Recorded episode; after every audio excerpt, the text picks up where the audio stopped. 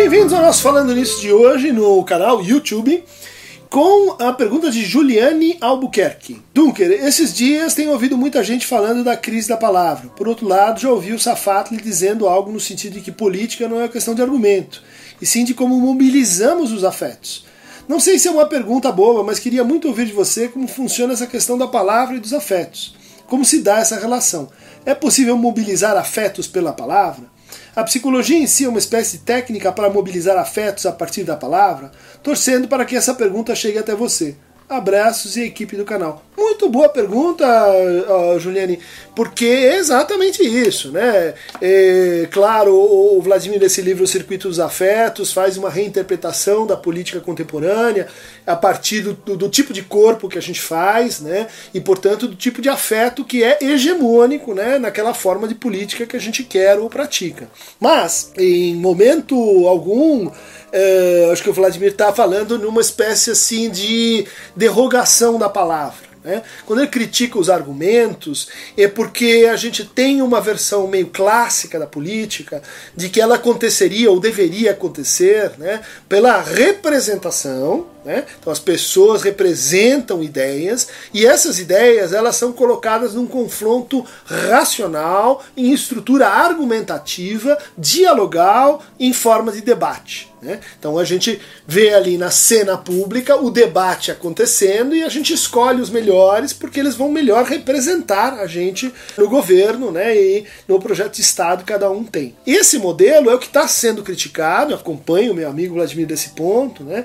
E, com um certo auxílio da psicanálise. Porque a psicanálise jamais disse assim, não, os afetos são soberanos. Mas justamente ela fala do recalque e da repressão, ela fala das nossas formas de negação de desejo, dizendo que elas produzem separações e religações entre afetos e palavras, entre afetos e significantes, entre afetos e representações. Né? E que a gente, durante muito tempo, teria assim, deixado de lado o papel dos afetos na política. Né? Apesar de, lá na, na, na, na, prática que originou a psicanálise, que é a catarse, né, a reação dos afetos, o que, que está em jogo? Inspirado nas tragédias gregas, que, veja, Grécia, democracia, Grécia, tragédias. Né? É, tem que ver com você rearticular, você fazer a abreação dos afetos de forma a conciliá-los com, conciliá com as palavras. Então, primeiro, não reduzir palavras a argumentos, não reduzir palavras a convencimento do outro as palavras, elas causam afetos.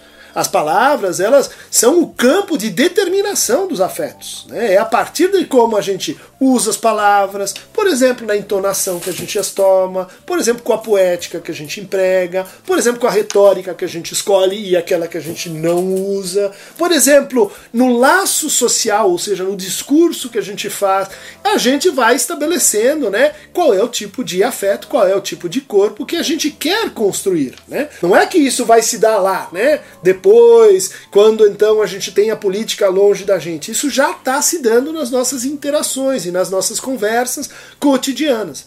Vamos pensar nessas conversas. Quantas delas são de fato argumentações e quantas estão governadas por afinidades eletivas, simpatias, empatias, de eh, inimizades, é, afetos hostis. Tudo isso devia então entrar né, como parte da nossa determinação política, para que a gente possa não só pensar a política como o campo das melhores opções racionais para determinados fins, mas, sem abolir isso, né, pensar que a política é o campo dos desejos. Ela vira esse inferno, por quê? Porque são desejos que, tem, que estão em oposição. Mas não devemos pensar que os desejos são assim indiferentes às razões. Os desejos têm as suas razões, os afetos têm as suas razões. Há uma espécie de dialética entre um campo e outro.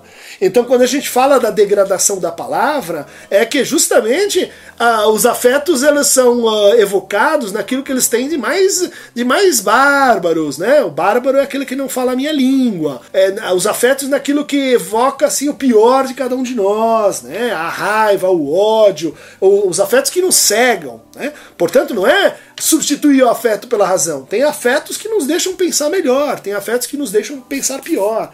Tem afetos e intensidades de afetos que são compatíveis com desejos, outras são incompatíveis. Tem afetos que destroem outros afetos, como a angústia, né, que vai comendo né, afetos qualitativamente mais complexos para dentro de si. Então aí aquele que domina a indução da angústia ou do medo domina as formas de poder e de opressão.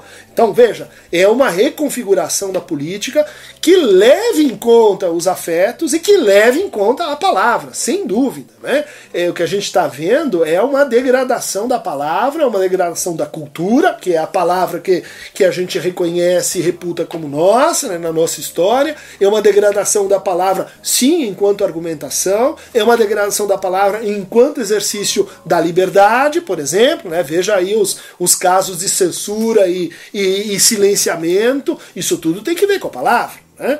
Então, gente, política é pela palavra. Não é que a política dos afetos é em vez da política pela palavra. Sempre a palavra uh, irmã, né?